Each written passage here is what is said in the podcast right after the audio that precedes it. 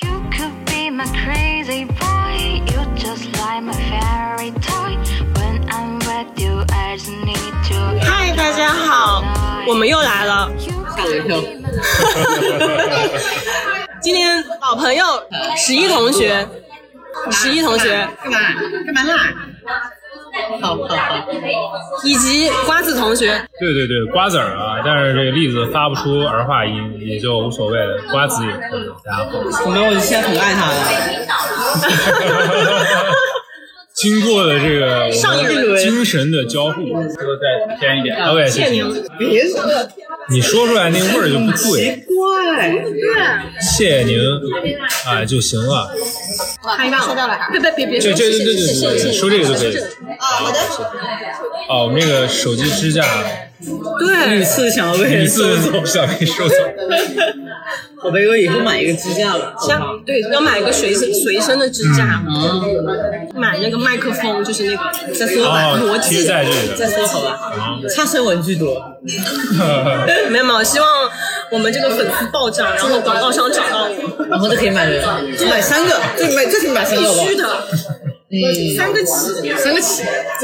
OK，今天新的话题，呃我想一开始就来问，对于男生来说，啊，怎么样的一个状态，怎么样的一个女生的状态，或者是怎么样一个你自己的状态，才是可以进入到婚姻生活的状态？OK，对于我自己来讲，我觉得首先得满足物质条件，嗯，才对于我来说会进入婚姻。什么样的物质条件呢？就是在一个城市，你定居了，means 你有房，然后车这个东西，呃，可有可不有，有更好。这是你的条件的情况下，对方的条件就是他在经济上不需要你为他帮扶什么，他可以管好自己。这是我的一个最低限度，就是不需要我去帮助他，他可以管好自己。当然，我不祈求对方可以给我带来什么。在这种条件下，我觉得如果两个人感情非常之合适，并且互相对于对方的家庭没有什么很大的阻力，那都可以考虑，就是往结婚上面去考虑。我觉得有点像是你们，嗯，不需要为了感情以外的别的事情进行考虑，对对对，就是说，你关注在你们两个的感情是不是合适。是对于我来说啊，嗯，结婚是跟爱情会是可以去划等号的。对于我自己来讲，我希望结婚是因为爱情而结婚，而不是说现在很多情况我向上或者说我向下这种情况，一方跟另一方在呃以结婚为一个工具的前提下，完成这种阶级的呃合并也好，或者是跨越也好。我不希望我的我的婚姻是这样，所以对于我来说，我觉得前提就是一定在物质条件上，双方都可以管好自己。在你们去谈情说爱的这个情况下，你们不需要去考虑到我物质相关的，就跟我生存相关的这种物质的问题。呃，我们往好的说，我们结了就不离了。嗯，对我好对对，的说是这么说，但是你会随着时间的变化，每个人都在变化。嗯，你会不会可能会后悔？我会跟你结婚。啊、这是两个问题，就是第一个是会不会后悔，第二个是后悔之后你会怎么做？对，对于我来讲，呃，我一直秉持的一个想法就是，我结婚只结一次。嗯，以我自己的想法，包括我跟我的女朋友的交谈，我们是集中在一个点上，就是新鲜感。嗯 只有当你跟另外一个人有新鲜感的前提下，你对他感兴趣，你们才能相处，你们才能待在一起，你们才能在一个空间里面，以这种就是男女的这种形式在这里。所以，怎么样保持新鲜感？我们就是在在一块不久的之后。啊，我们的聊天里面，我们其实就拟定了这个计划，就是我们会一起去探索一些两个人都未曾尝试过的事情，并且一起去做。制造共同的记忆。对，就是就是相当于举个很简单的例子啊，我的女朋友在认识我之前完全没有进过厨房，她不会做饭，嗯然后她现在可以就是在我忙了一天的情况下回到家里，他可能就做好几道菜，而且味道还不错。他也获得了一种就是喜欢烹饪的这样一种心态，他会觉得做出来的东西好吃，别人吃了有好的反馈，是一件很好的事情。那这个其实这是第一步，就是互相技能的一个交换。我从他那里交换什么样的技能，就是相当于他对于所有的事情都抱有一份乐观的态度，然后对身边的任何的事物都会有一种积极的应对、一种积极的反应，就是整个人就是一个非常非常 energetic 那种感觉。我跟他认识之初，我就会有一种他把我点亮的这种这种感觉，以至于我现在在生活里面，我对于很多事情也是饱含热情。我具备了一种可以输出热情的能力。我觉得这个是第一阶段，就是两个人互相之间一些特质的交换。然后第二个就是我们会一起去做一些双方都未曾尝试过的事情，比如最近我们就一起在学路冲，然后之后我们可能一起要去学滑雪，就我们会一起去做一些新鲜的尝试。这些尝试呢是比较呃明确的点，那么也是一些比较单独的时刻。还有一些持续性的，我觉得可能就是两个人去读同一本书，然后去做两个人之间的这种读书之后的分享。我觉得是这样，就是让你们两个能够在这些事情上产生新鲜感，而新鲜感是维持两个人长期关系的。我我自己认为是最关键的一点。至于刚才说问到会不会后悔，我觉得如果我一直按照这个计划，我们两个去实施，我应该是不会出现有后悔这个想法。确实就是在一开始的时候都会有这么个想法和打算，但是随着时间可以会有那种分歧的点出现。可能连想法都不想去实施。对对对，或者说还有就是你在，比如说我们讲，就是说你结婚五年以后十年以后，你又遇到了一个非常能弥补你的一些缺点的一个人的同时，嗯他可以在很多方面帮助到你。嗯就比如说在你的工作上也帮助到你，在你的生活上也帮助到你，在呃，那就是实打实的帮助。就因为其实说实话，我们当人到了四十差不多的时候，你是不需要有那么多情感上的。那那个时候，如果出现了你，会有后悔会有恻隐之心的，对或者后悔？对，这个我觉得我我可以回答觉得对男。生女生都会有。我觉得我可以回答，嗯，因为在我跟我现在这个女朋友认识的那个当时，就跟她在一起当时，跟她的可以说竞争对象，嗯，她的竞争对手，就是一就是一个在工作上可以帮到我很多，嗯并且在我之后的工作上给我就是提升上限的这样一个女生，包括她的呃沉淀也好，她的家庭也好，她的个人能力也好，可能都是就是整个人的六边形比我大那么一小圈的这样一个人的存在。但是我跟他之间呢，没有那份爱情，所以我觉得于我自己而言，这个可能就真的是因人而异。很多人想要得到这种帮助，但于我自己而言，有爱情的情况下，我的优先永远是爱情。那么我跟我的另一另一半就是不断的维持这个新鲜感的情况下呢，我的爱也永远只会在他这里。但是，但是我觉得大多数人来说后悔这种事情一定会存在。嗯只是说他们会有不同的维系点。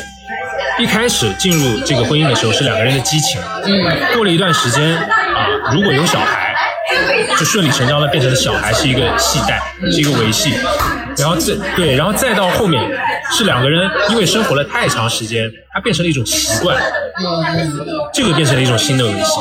但在这个中间，我觉得双方的思想肯定是有都有神游过的，嗯只是在我们这个当下这个社会，那很明显的一点，现在离婚率一直在上升。嗯，为什么？因为我们现在这个社会跟啊、呃可能十年前、二十年前、多少年前，慢慢的在开放、在开化。诱惑太多了。对，所以是可以明确的就是说，这个东西一直存在，大家都会神游。嗯只是说以前因为道德约束，因为社会的约束，没有人去付诸实践。现在有越来越多人付诸实践了，所以我觉得后悔这个肯定会有，因人而异，它的多和少不同。栗子已经完全转为听的状态，就是婚姻这个话题，没什么感觉。你是一个不婚主义者他不是不婚主义者，不是，我不是不婚主义者，对哦我也不是绝对的丁克。对，哦，他只是觉得遇到了就就 OK 没有关系哦，但我是坚定的不婚主义者。啊，对，这我能感受到。嗯，那你为什么会对这个话题很有兴趣？对我然后对啊，你一点反应都没有，我都会反应来这个答案。我觉得，我觉得你是会经历这么一件事情的人，反而实际他不会经历这么一件事情，他对他保有好奇。我不会经历，所以我对更好奇所以我更好奇这个事情。你觉得经历就是我经历就好了？我经历这个事情来了，我去解决就对对见招拆招就要有这么多前期的了解，但我会很好奇，我真的觉得很神奇。好奇才会有话题，嗯，我经常跟大家说，感情都是来源于未知。嗯，对，我对你的未知，你对我的未知，然后也是一个找破绽的过程，破绽才有趣嘛。我好像是，我也跟他讲过，就是我希望完全透明。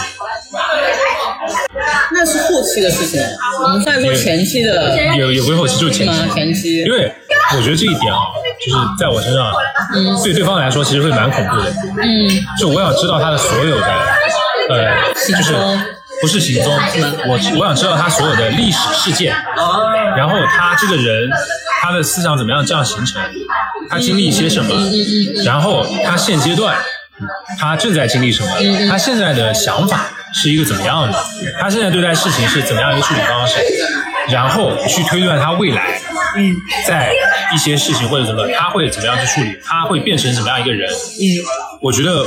如果我跟一个人真的要一直在一起，我就会有这种想法，我想要知道所有的这一切。预判他的预判，他是不是害怕失控？对，就是我想要在控制里面，但是明面上啊，我在感情里面我是完全给对方很大空间的。嗯我我发现我跟他真的好像，因为我我不选择进入情那个关系，还有我的点就是，你看我是控制，对，那在在这一点，我觉得你就比我明智很多。就是我你就知道，你知道你控制不了，但是你又想去那我就还不如不控制。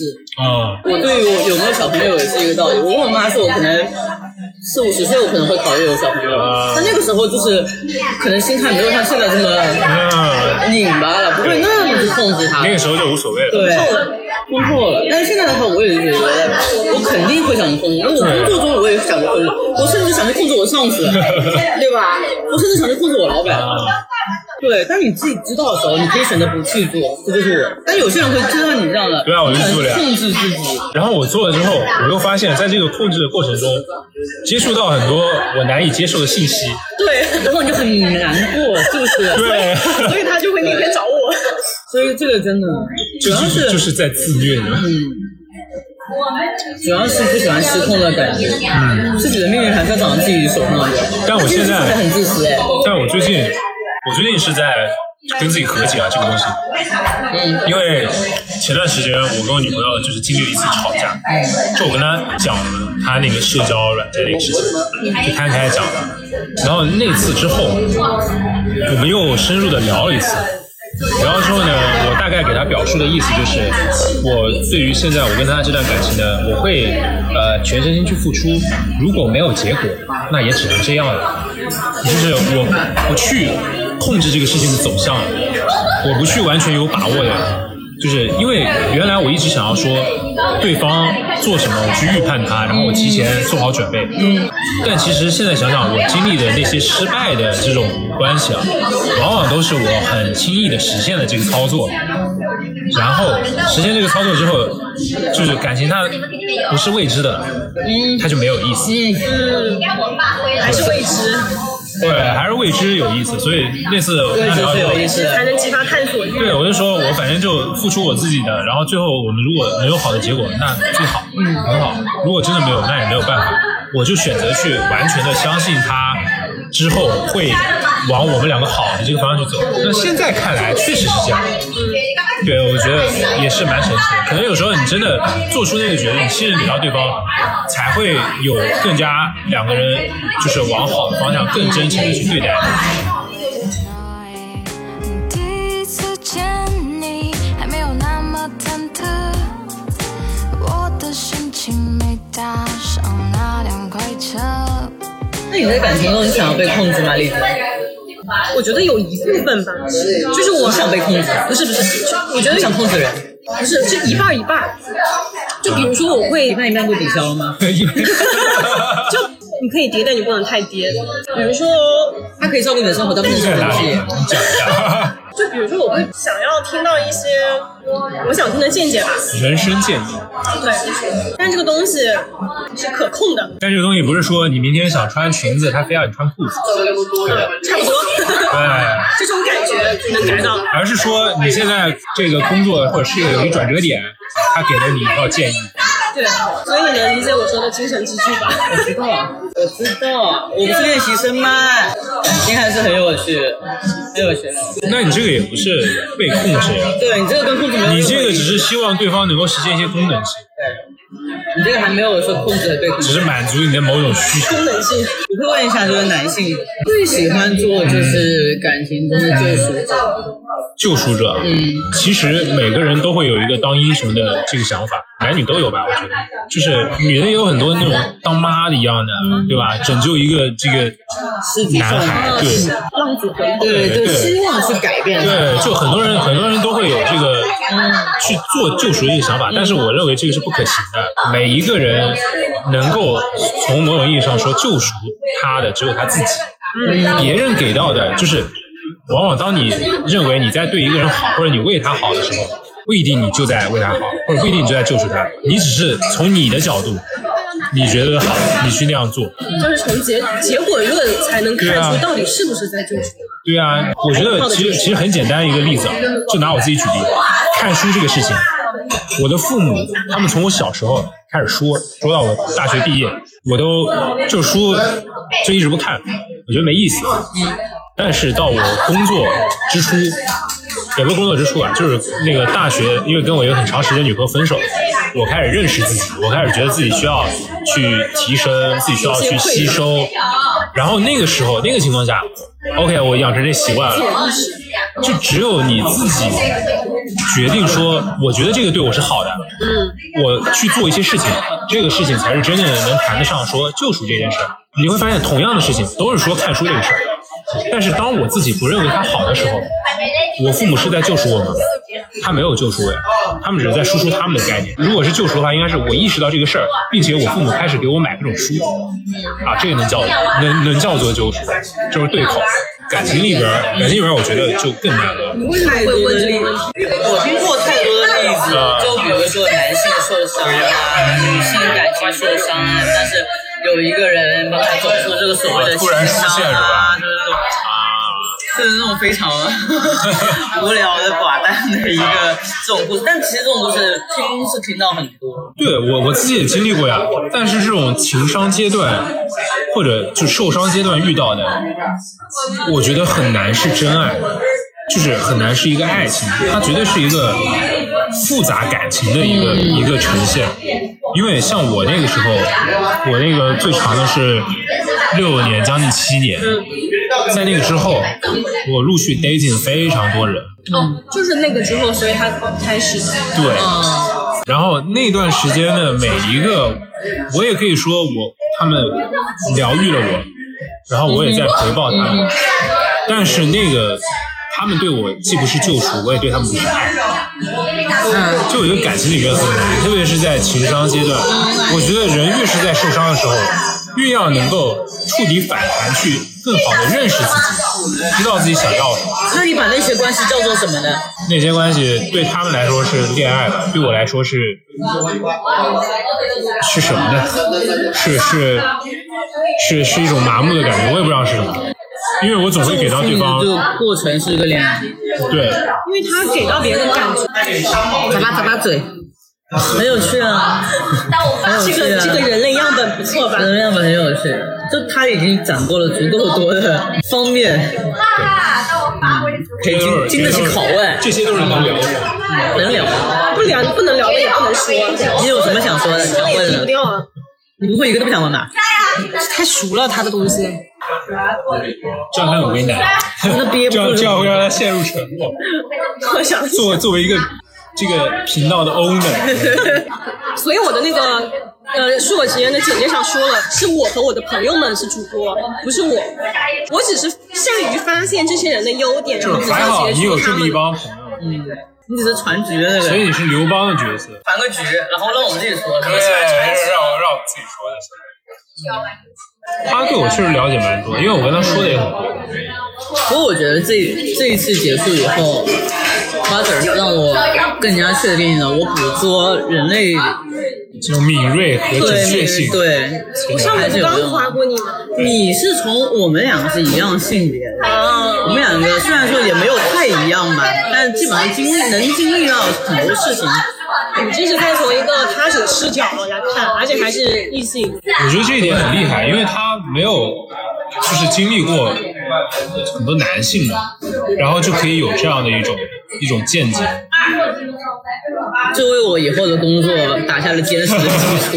我知道这些人在干嘛。我觉得，我觉得这个是可能逻辑能力真的很强，就是能够梳理。其实很多时候我们在人际交往里面也是逻辑的，嗯，一个人做什么事情，他肯定有一些原因，对，有些人搞清楚这个原因，然后你就知道啊，他为什么会这样做。只不过在在今天我们就是可能这次或者上次聊之前，你没有得到一个来自于这个群体的确认。对，是的，那就是只真的只是之前感觉他做这个事情，然后再用逻辑倒推回去，作为一个人的逻辑倒推回去，因为我隐隐的觉得可能是是应该是那样顺下来的。然后实际告诉你确实不这样。应该说我我具有能够做正常男性的这个能力。嗯，这也不是谦逊，是应该比较求实吧，就是跟现实，我可能基于现实，嗯，不会讲太多那种。你说到这个，我前几天跟栗子说，我说不是说你要都会做，你要对会，但这个会不一定会去做，做只是最后的一个行为而已。你前期的会，它是需要很大量的积累的。对对，就是当你真正需要做的时候，你要需要拿起那个会去你要有这个调动力对，去调动那个最后做的那个行为而已。对，像我们刚刚说的这种基本盘啊，就因为他们都不具备这个能力。嗯，你问他一个正常的男人应该是什么样的，他可能给出来的就是这是一个很错误的标准，或者他意识里面的一个标准。但是现在我觉得应该越来越多的男生是在往对是在往好的方向去发展，但是也容易矫枉过正，因为现在网络这个环境太容易站队了。对，好的。包括我最近就是我听那些歌啊，他们有时候有点过分的强调。男女对立了。对男女，就是他们可能他们在讲女权，在讲女性主义，但是往往讲这个时候会伴随着对男性的贬低。对，我觉得就是可以去客观的描述事实，但是呢，作为一个就是媒体啊，或者这种你的言论，你不能这样引导。会会带有煽动性。嗯，当你从你自己的这个角度就是带有偏向性的时候，你很难去传达一个中立的概念。这就是我们经常说我们是平权。虽然我说我一直很讨厌，也不是讨厌，我说不喜欢男性，只是因为他们让我的警惕性提高了而已。我只是会觉得说你们没有办法跟我感同身受，所以我会对你们有一些警惕感。像我说我不喜欢艺术家，我我不喜欢高校老师，就是我对你们有警惕的感觉。就一上来我听到你这个标签，我会先紧张一下，因为但是我没有说来歧视，对我不是。你看我周边，我跟男性相处的巨好，我跟男领导啊什么男同事都非常的相处的非常的融洽。我并没有因为你是男性而歧视你，但是只是会让我提高警惕。你会不会说出一些很奇怪的话？就是这些很奇怪的这些事情？只是你对于自己的一个对要求一个要求，你不会说因此来，对他有什么要求？对我就对他，我对就说觉得他有问题或者怎么样。所以我觉得就是现在，其实我觉得这一点 会有点不好，因为这种批评往往只会引起更激烈的反击。对对。在这种反击里边，就是我们的同男同胞是无法意识到自己问题的。嗯，我觉得解决这种问题可能更多是通过引导、通过讨论，而不是我在拉踩。然后，因为现在女性主义盛行，因为现在大家强调女权，我去拔高这个女权，同时我还要踩一脚，这个男性。嗯，我觉得这样就是确实不太好。就是我身边的一些朋友，有时候我们聊到也会说，现在这个，比如说说到微博嘛，就是打拳嘛，嗯，然后也会造成一个什么，一个就是那种杯弓蛇影的感觉，就是一些女生，甚至她们在正常说一些话的时候，统一就被归到打拳了。对，是的，然后一打拳呢，这个不是一个单项嘛，就会有人去兑现，对对对对对，就变成炒成一锅粥。然后其实对于女性意识的觉醒也好，对于对于女权的科普也好，对于所谓就讲平权或者讲男性的问题也好，没有任何帮助。对，只是在不断的激起一层一层的浪，然后这个浪还是在原地打。对，所谓的吵架而吵架，对啊，这个口嗨，我觉得，我觉得现在其实很多就是这样，因为确实，我觉得不管男性还是女性，就是人他很难通过复杂的现象去了解到我到底应该做什么。大部分人都是在就是发生了什么，我看到了这个东西，然后大家在做什么，大家都是从众的，很多人是从众的。特别在我们人口基数这么大的环环境下，而且网络又这么发达，教育又没有那么发达的情况下，就更加容易出现这种情况。小宇宙上真的蛮多的，对很多啊。嗯，而且所以你知道我不刷社交媒体的吧？而且小宇宙上这种带队啊什么的。我现在就是小宇宙上面，我有时候会听一些那些就是什么新新的那种，然后比如说一些女女生星座的播客，嗯，然后或者是一些男男女女几个人星座的播客，他们可能在最初的几期就会去挑那种就是女性向的话题，然后挑对立，对，因为小宇宙上女性群体居然，后总会有人去支持他们。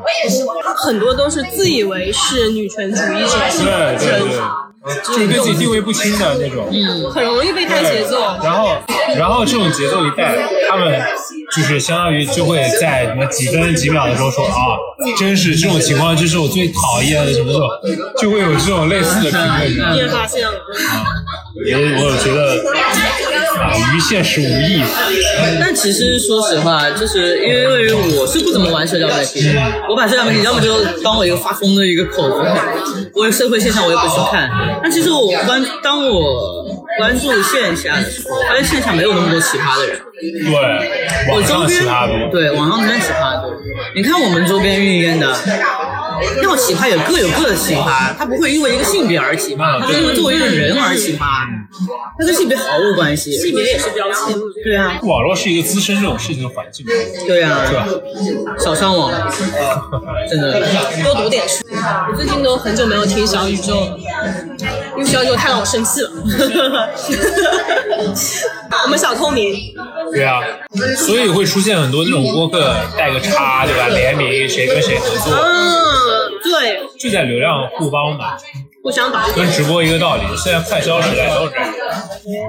但其实之前栗子跟我说要做博客的时候，我最开始就是因为我们一直线下，他有很多疑问，他就觉得说他有那么多疑问，我们还有很多朋友有这种疑问，他说那肯定会有很多别人有这种疑问，那我们是不是可以来就是讨论一下？我觉得是这样，就是其实就是做的这个内容啊，还是蛮有意义的。但是呢，就是萝卜不要放一个坑里，对吧？听见没？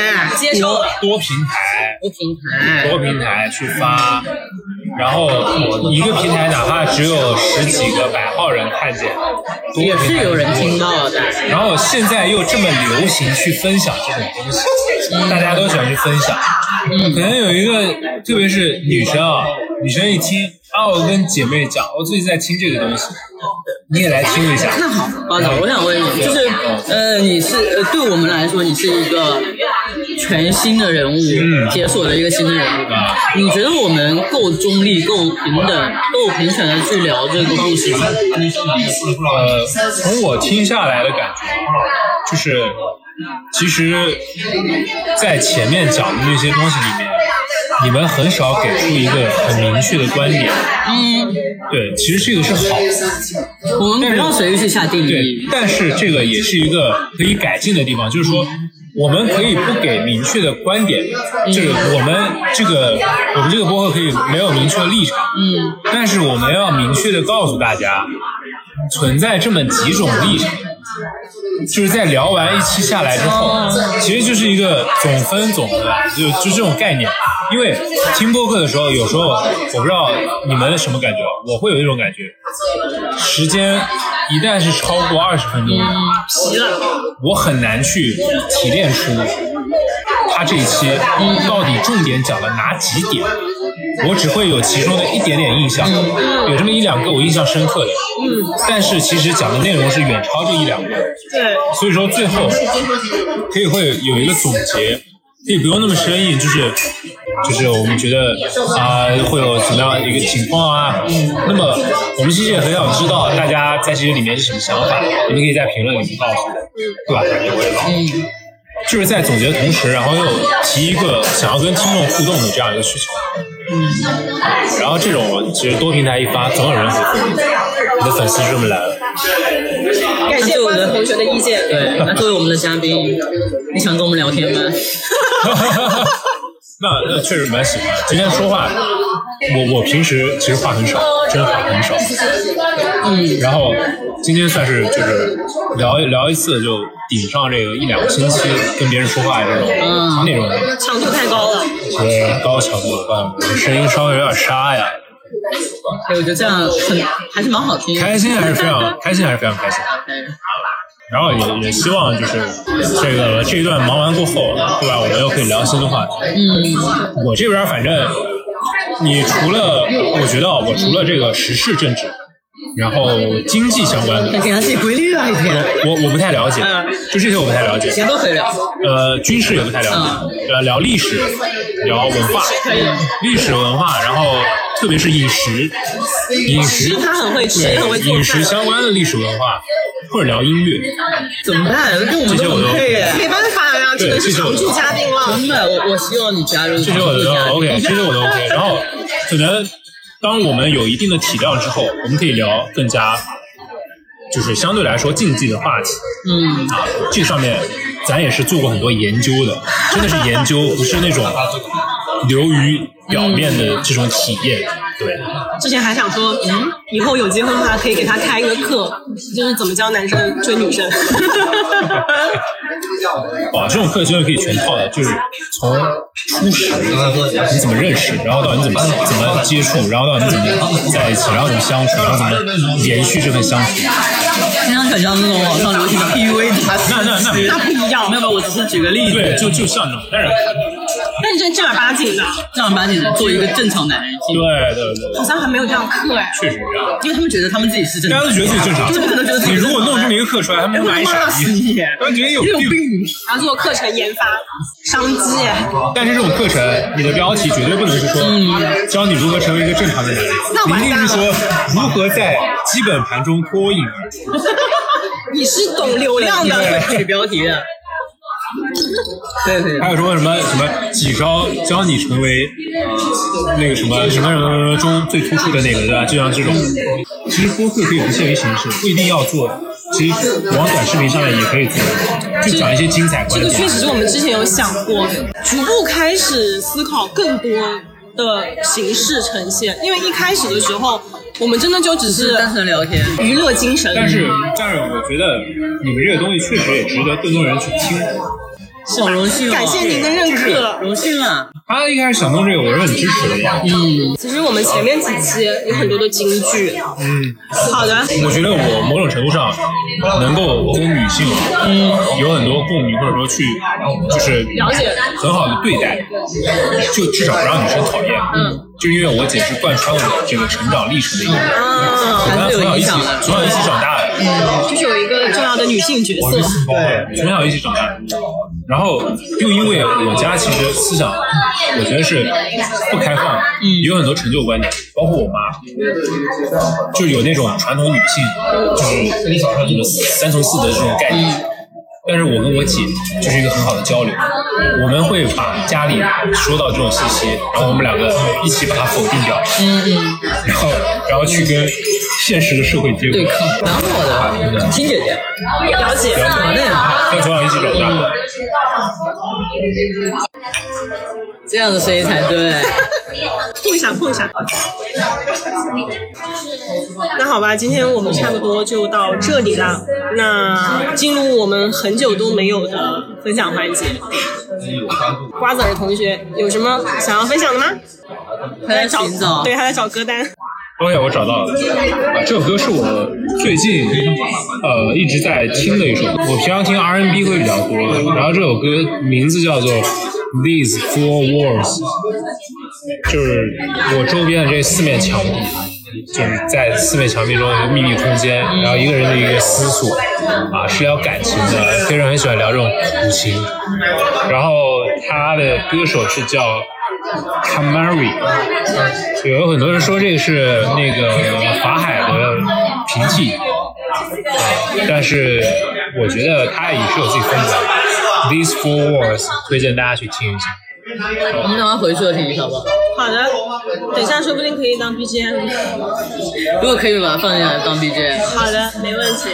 你有啥想分享？没有，就我我我也是有喜欢这个，但是我想私藏。我 最近好像也没有什么东西嗯想拿出来分享，最近太寡淡了，以后就这样子吧，让嘉宾分享。我觉得可以。问他们有没有什么想好随意。对，行吧，那今天就先到这儿了，我们一起跟大家拜拜吧，拜拜，拜拜，拜拜。Just like my fairy toy. When I'm with u I just need